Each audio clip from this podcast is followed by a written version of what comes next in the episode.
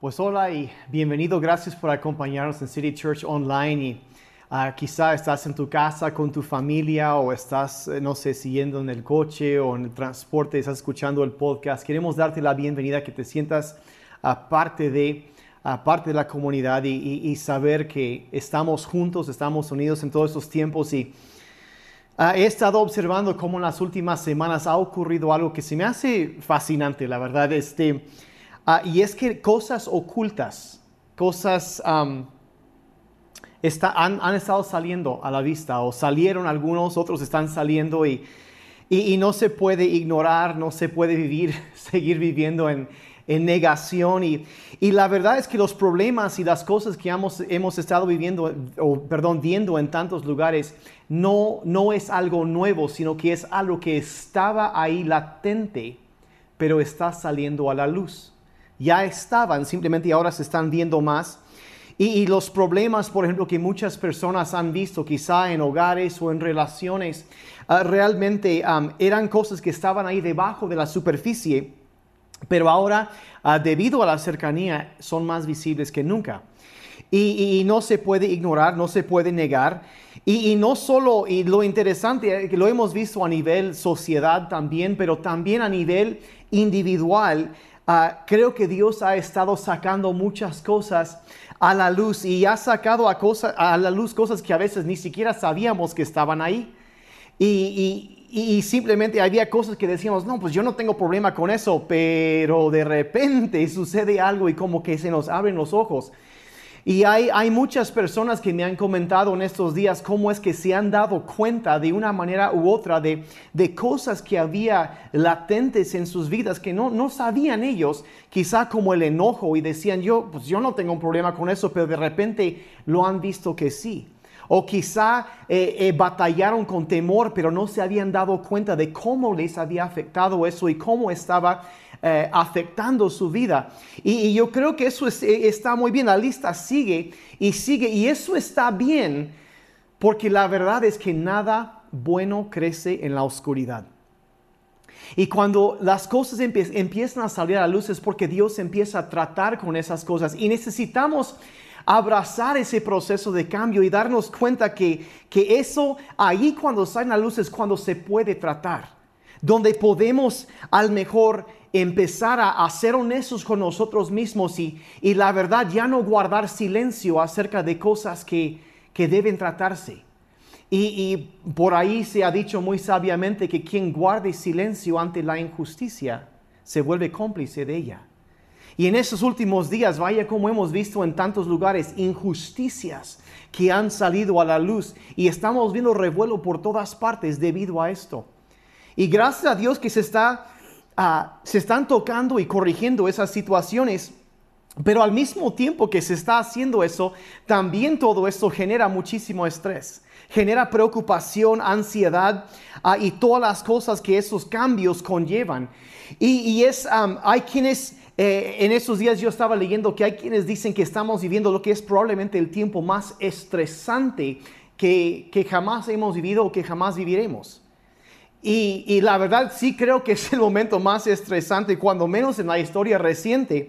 Uh, tanto los cambios, las afectaciones económicas, todo esto, la, la mala actuación de gobiernos, eh, uh, los estragos que la, la, las enfermedades han estado causando, eh, efectos secundarios que en otras enfermedades, complicaciones en problemas de salud, problemas sociales, el racismo, el clasismo, la, la discriminación, todo eso. Y la lista sigue. Y probablemente tú podrías agregar más y son cosas que lo vemos y, nos, nos, afecta y pensamos, bueno, ¿qué está pasando? Es, llega el momento en donde algunos digan, ¿saben qué? Paren el tren, me quiero bajar. Esta semana, primera vez en la historia, un lanzamiento comercial al espacio, dos astronautas los llevaron al, al, al, a la Estación Espacial Internacional. Y yo, yo me preguntaba, la verdad, eh, antes del lanzamiento, ¿qué habrá pasado por la mente de estos dos astronautas? Gracias a Dios me voy de este planeta. No, yo, yo siento que a lo mejor pasó por su mente y, y, la verdad, si se te antoja hacer lo que ellos hicieron, este mensaje es para ti.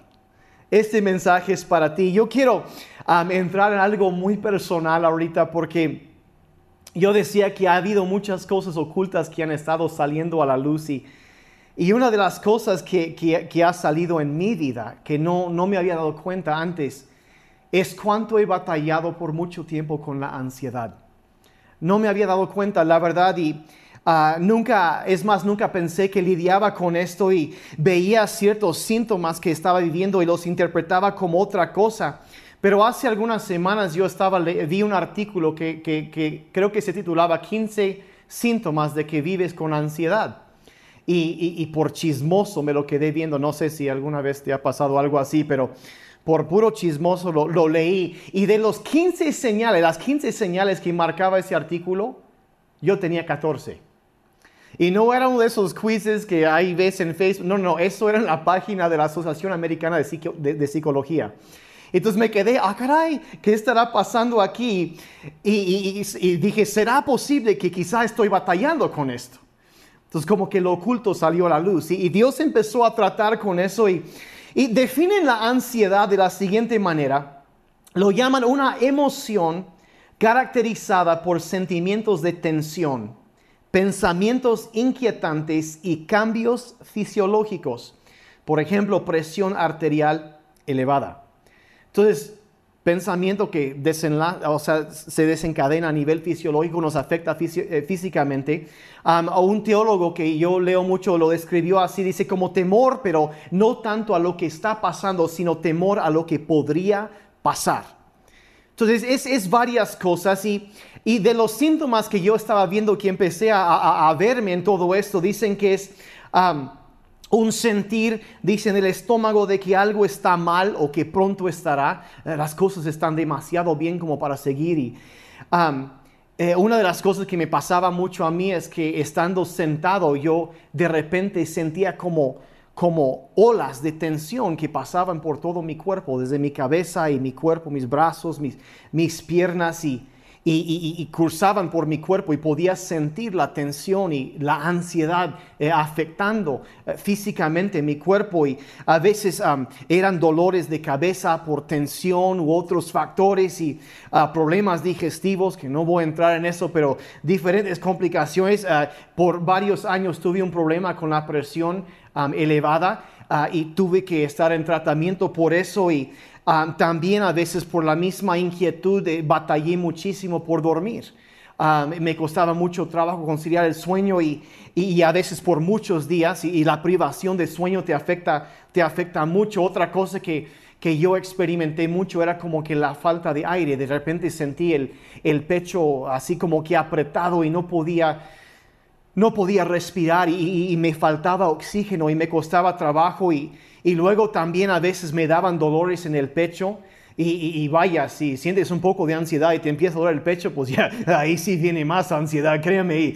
Y, luego, pues, y, si no me creen, pueden preguntar con mi familia un poco de irritabilidad porque no sabes ni qué está pasando y te sientes sacado de onda y todo esto. Y, dices, alguna vez va a pasar esto, se va a quitar. Y, la ansiedad genera más ansiedad. Y, batallé por mucho tiempo y y, la, cosa es que um, igual y algunos al mejor escuchando eso pueden decir, no, pues, este, pues no es para tanto, es una exageración. Otros podrán decir, bueno, um, eh, yo me he sentido así. Y, no, no, no sé qué pasaría si algún psicólogo o psicóloga está viendo esto o escuchando esto y piensan, el pastor Daniel necesita intervención. Al mejor está pensando, la verdad, yo no sé.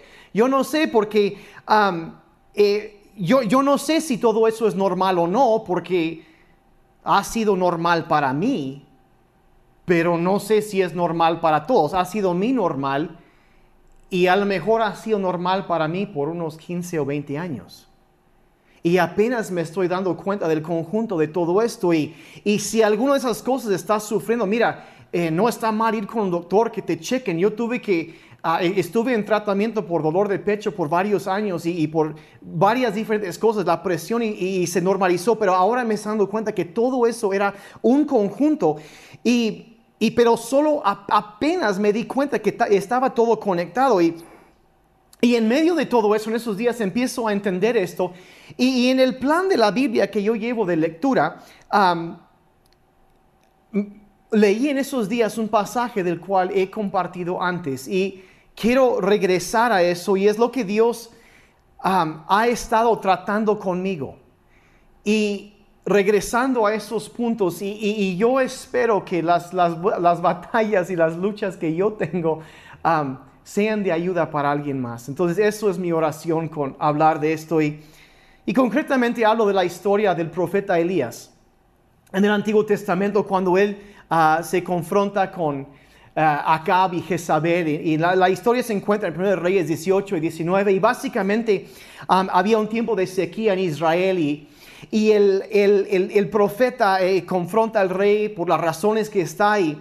Y entonces Dios lleva a Elías, se esconde y es alimentado por cuervos y toma agua de un río, pero se seca ese río. Entonces Dios lo manda a, un, otro lugar y una viuda lo, lo alimenta milagrosamente por varios años. Y, y, por fin llega el momento donde Dios le dice, sabes que ya ahora sí, acaba con esto. Entonces él confronta a, a Acab e invita a todos los sacerdotes de Baal y Asera, que eran los ídolos que Israel estaba siguiendo entonces. el país se había ido en, de pique y los convocó a todos al Monte Carmelo. Y ahí se dio una confrontación donde él solo contra toda la nación y 850 profetas satánicos o sacerdotes satánicos. Um, y él los confronta y dice, vamos a hacer una, vamos de una vez por todas, veamos quién es Dios. Entonces él llama y dice, vamos a hacer un altar, ustedes hagan un altar y invoquen a su Dios. Y después yo voy a hacer un altar y voy a invocar a Jehová, el Dios de Israel. Y el Dios que responde con fuego, ese sea Dios. Pues la gente le pareció muy bien, entonces pues sucede la historia y ellos tratan de, invocar, pero pues pasa todo el día y no sucede nada, no, no llega ningún fuego. Entonces ya llega la hora de la, ofrenda en la tarde y, Elías prepara el, el sacrificio y y hace una oración sencilla. Dios, que la gente vea que por orden tuyo he, hecho esto. Y dice la Biblia que de inmediato cayó fuego del cielo y consumió todo el, sacrificio y la nación entera se arrepintió. Y, los, sacerdotes fueron quitados y, eh, y fue una, una gran victoria. Pero hay una de las cosas que encontramos en esta historia porque vamos a ver del capítulo 19, es que la, a veces después de una montaña viene un valle. Y hay cierto ritmo en la vida. Y a veces hay momentos buenos y después hay momentos malos. Y hay un, como un ritmo que hay. Y después de esta experiencia en la montaña, Elías tiene una experiencia en el valle. Y el siguiente eh, capítulo, y ah, voy a mencionar algunos errores comunes que Elías cometió que muchas veces nosotros también cometemos y voy a hablar también del antídoto de esos errores y cómo podemos aprender de la historia, cómo podemos usar ese antídoto para corregir ese problema. Entonces voy a entrar directamente en eso. Entonces, error número uno que Elías, yo veo que él cometió ahí, es que a veces corremos hasta cansarnos demasiado. Nos sobreextendemos, a veces por las razones que sea, agarramos, mordemos más de lo que podemos masticar y corremos y corremos hasta cansarnos. Y es muy importante entender que el antídoto a esta tendencia es encontrar un ritmo sustentable. Algo que podemos sostener a largo plazo. Él se sobrecansó.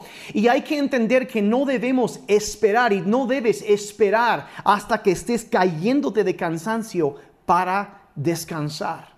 Es tan importante esto, el capítulo 19 del verso 1 en adelante dice así, cuando Acab, estamos en el, primer libro de Reyes, cuando Acab le contó a Jezabel todo lo que Elías había hecho y cómo había degollado a los profetas de Baal, Jezabel mandó un mensajero a Elías a que le dijera, que los dioses me castiguen y más aún si mañana a esta hora no te he cortado la cabeza como lo hiciste tú a los profetas de Baal. Entonces él en un momento confronta a toda la nación y el día siguiente está cansado y cae y, de repente una mujer se enoja con él, lo amenaza y verso 3 dice, al verse en peligro, Elías huyó para ponerse a salvo. Entonces él sobrereaccionó a esta, a esta amenaza porque estaba sobrecansado. Entonces él huye, dice, se fue a Berseba, la región de Judá, y ahí dejó a su criado. Lo cual nos enseña el segundo error que a veces cometemos cuando estamos lidiando con ansiedad. ¿Y qué es esto? Número dos, nos aislamos. Nos alejamos de, de, conexiones importantes y en lugar de extendernos hacia otras personas y conectarnos con esas personas, nos aislamos. Internalizamos el, problema en lugar de buscar ayuda con alguien más que nos levanten. Dejamos como, como Elías dejó su confidente, su, su, mejor amigo, su asistente, lo dejó y se fue solo, se aisló. y yo entiendo que todos necesitamos nuestro espacio de vez en cuando, pero la verdad es que si el aislamiento y la soledad son un patrón común en la vida, es un peligro. Y hay momentos donde tenemos que entrar, que no es entender que no es bueno estar solos. Y yo he visto en mi propia vida que a veces hay momentos cuando yo empiezo a entrar como una espiral descendiente de, de, pensamientos. Y me he dado cuenta que muchas veces sucede porque estoy solo. Pero aquí también he entendido que es posible estar solo y aislado aun cuando hay otras personas en el mismo cuarto que tú. A veces puedes desconectarte de la gente alrededor de ti y te hundes y empiezas a, a, caer en, un patrón equivocado de pensamiento y vas hundiéndote. Y aun cuando hay gente ahí cerca. Y, tenemos que luchar en contra de esto. El antídoto a este error es que ah, conéctate con alguien. Cuando empiezas a darte cuenta que te estás hundiendo, mira, habla con alguien, toma el teléfono, márcale a alguien, siéntate a hablar con tu cónyuge, habla con tus hijos, con tus papás, con tus hermanos, con alguien. Eh, haz algo para crear conexión.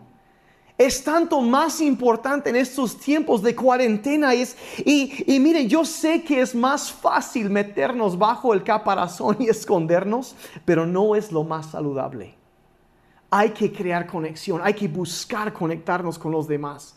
A veces eso significa que aunque tengas, es para mí a veces desconectarme de lo que, de, y, ir a, jugar con mis hijos, a platicar con mi esposa, hacer algo y, y salir de ese hoyo donde tendemos a veces a caer.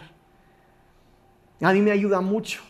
Y yo agradezco a Dios por los amigos y la gente, mi familia, mis hijos mi esposa, la gente maravillosa que tengo en mi, en, mi vida y, no sé cómo podrías seguir sin ellos. Y son eh, eh, la respuesta de Dios a muchos de los problemas que tenemos. Está cerca, está junto a nosotros. Conéctate con alguien. No te aísles. No hagas lo que hizo Elías. No comes ese error de, de aislarte, alejarte. No, no. Conéctate con alguien. Busca conectarte con alguien.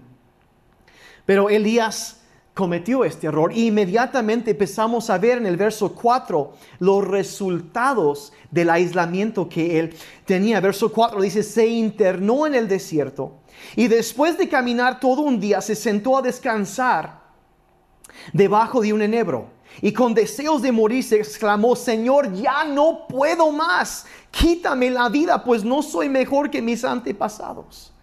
Está diciendo la gente que no, no, yo soy, no, no, no puedo seguir y, y, vemos el resultado, ya está.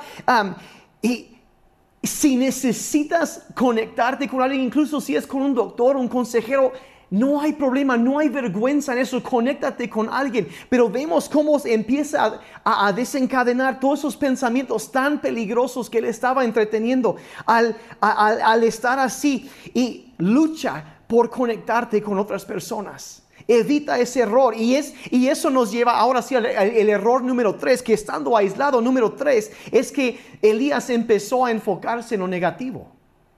Sí, un par de días antes él había visto eh, una enorme victoria, el poder, la grandeza de Dios, el fuego de Dios que cayó del cielo.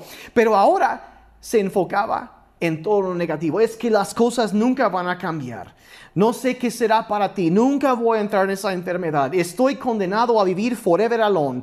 Y, hay esto y esto y nunca se va a arreglar esto y nunca y esto va a pasar y, y va eh, siempre voy a estar solo y, y, una y otra y seguimos a lo, lo negativo en lugar de enfocarnos, y ese es el antídoto a esto, de enfocarnos en las victorias, no en las derrotas. Hace un par de semanas se me quedó mucho lo que mi esposa estaba compartiendo de que por qué sobraron todos los pedazos esos después del milagro del panes, los panes y los peces, era para que ellos se recordaran del poder de Dios en medio de una tormenta después.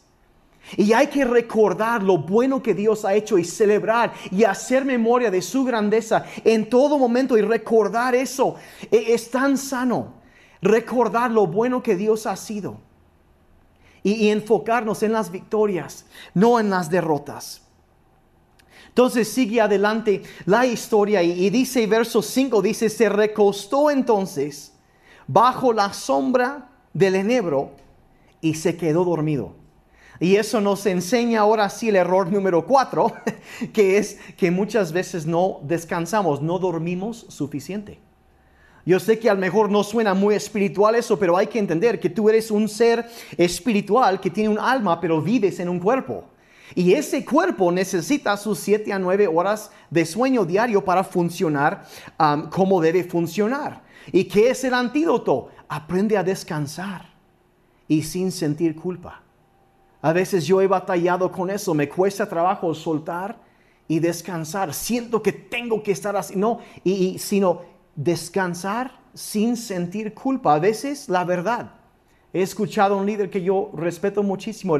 A veces la cosa más espiritual que puedes hacer es tomarte una siesta.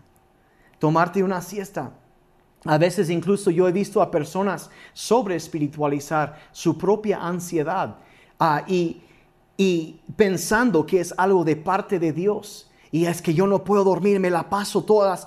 Y, mira, Dios también quiere que descanses. Y hay que entender eso, el, sueño del amado de Dios es, es dulce, dice la Biblia. Pero bueno, y sigue y dice más adelante, dice el verso 5, continúa, dice, un ángel vino y lo despertó. Y le dijo, levántate y come. Y cuando Elías se sentó, vio cerca de su cabecera un pan que se cocía sobre las brasas y una vasija con agua. Comió y bebió y se volvió a dormir. Estaba sobrecansado.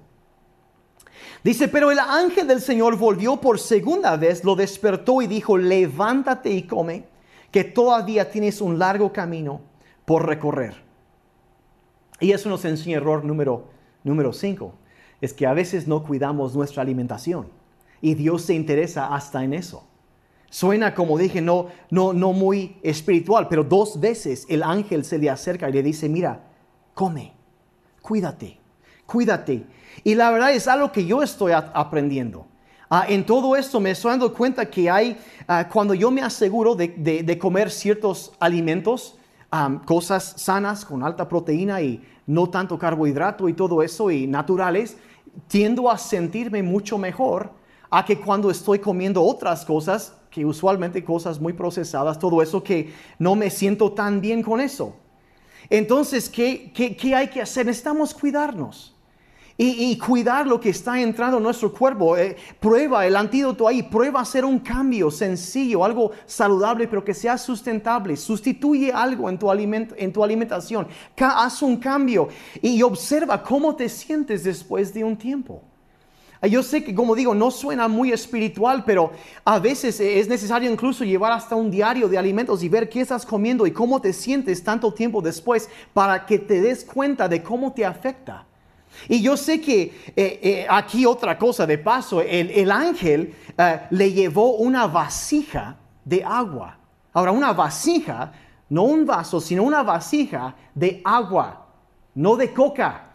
Solo digo, solo digo, nada más menciono, no, es un bote grande y de agua mera coincidencia, verá. Y, y quizá hay aquellos que piensan, bueno, pues esto de la alimentación, eso no es tan importante. O sea, no, no, no. Eh, eh, yo quiero algo más espiritual que eso. Mira, mira, te hago recordar, si tú piensas que el alimento no es importante, te hago recordar que todos los problemas que existen hoy en día en el mundo se deben a dos personas comiendo lo que no deberían haber comido.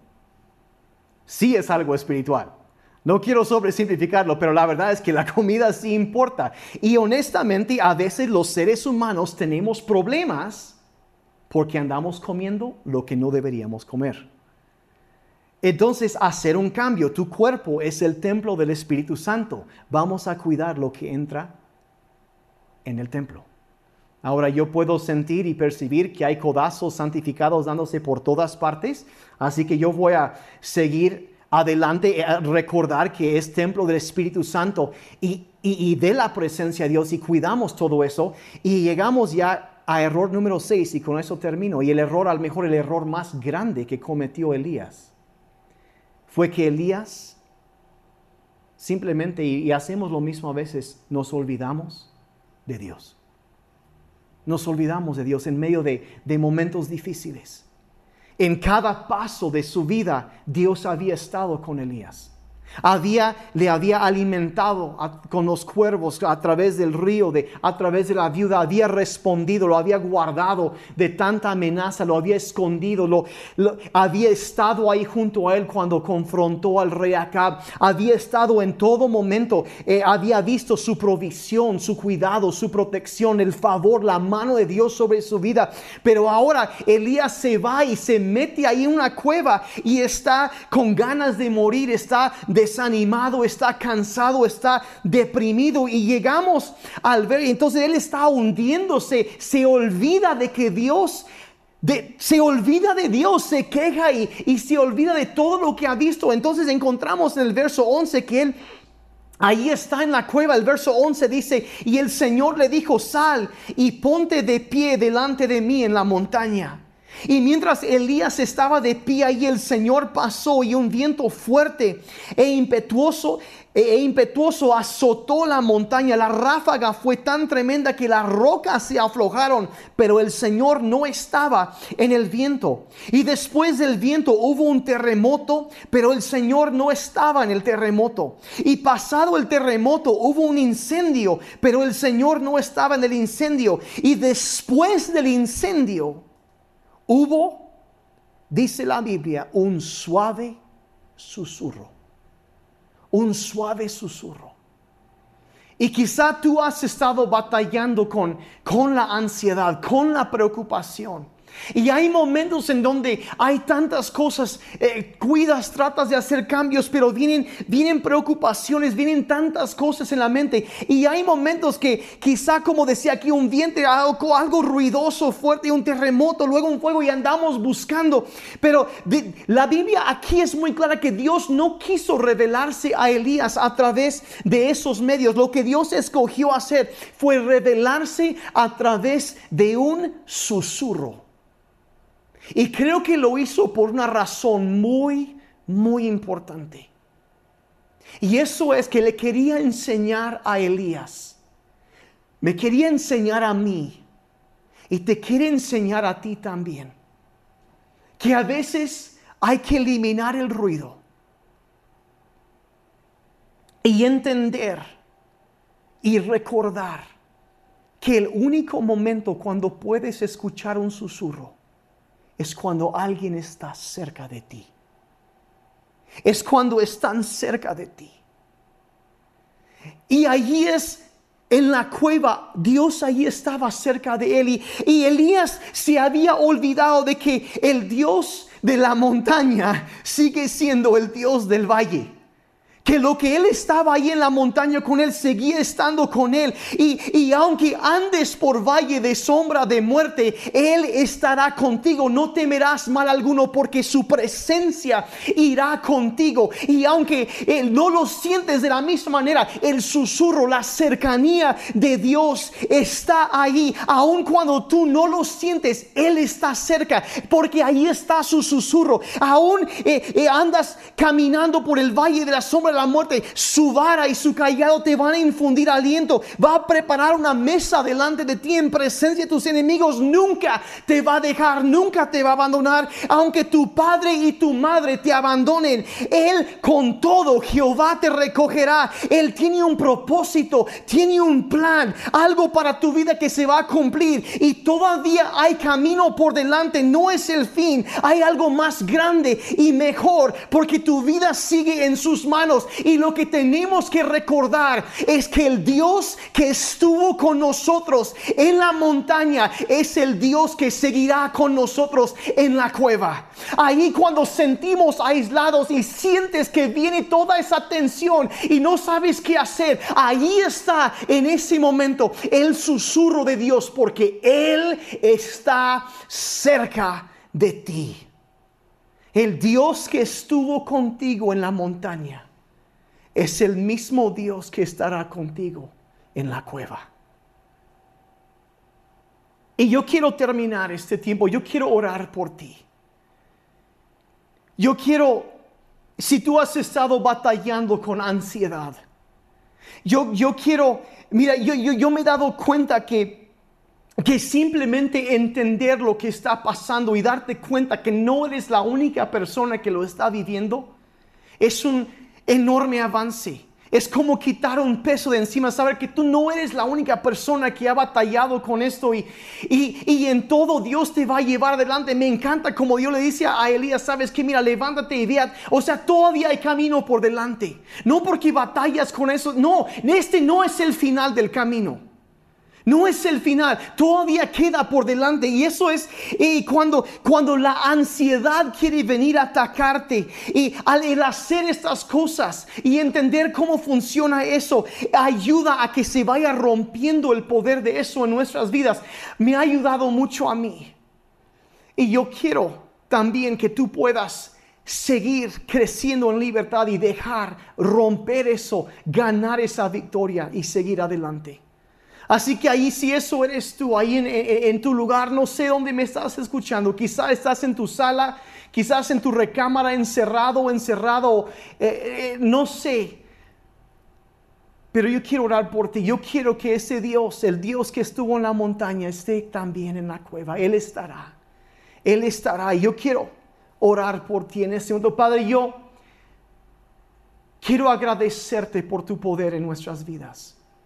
Y Padre, yo sé que hay mucha gente que ha estado batallando en estos días por tantos factores. Señor, vemos tantas cosas alrededor. Y a veces el temor por lo que pasará en el futuro quiere invadir.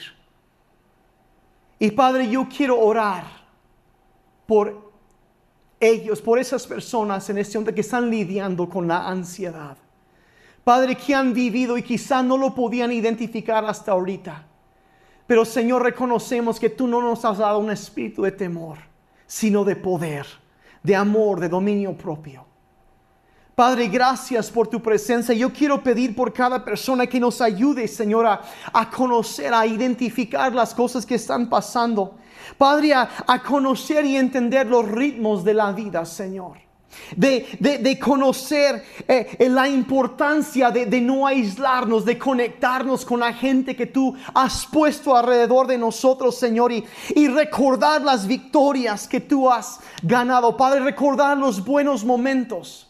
No menospreciar los malos momentos, sino recordar los buenos momentos, Señor. Y, y, también, Padre, cuidar el templo de tu Espíritu, cuidarnos a nosotros mismos de, de poder conciliar sueños. Si han batallado con descansar, Padre, yo pido por tu paz en sus vidas, que esa ansiedad sea desarraigada y que venga paz sobre su vida en este momento, Señor. Padre, y recordar sobre todo, Señor, que si tú estuviste con en los momentos buenos, en la montaña, Señor, tú también estarás con nosotros en los momentos oscuros de la vida, en el valle, eh, susurrando tu palabra a nosotros, a nuestro corazón, a nuestro espíritu, Padre, porque tu palabra dice que tú estás cercano a los quebrantados de corazón.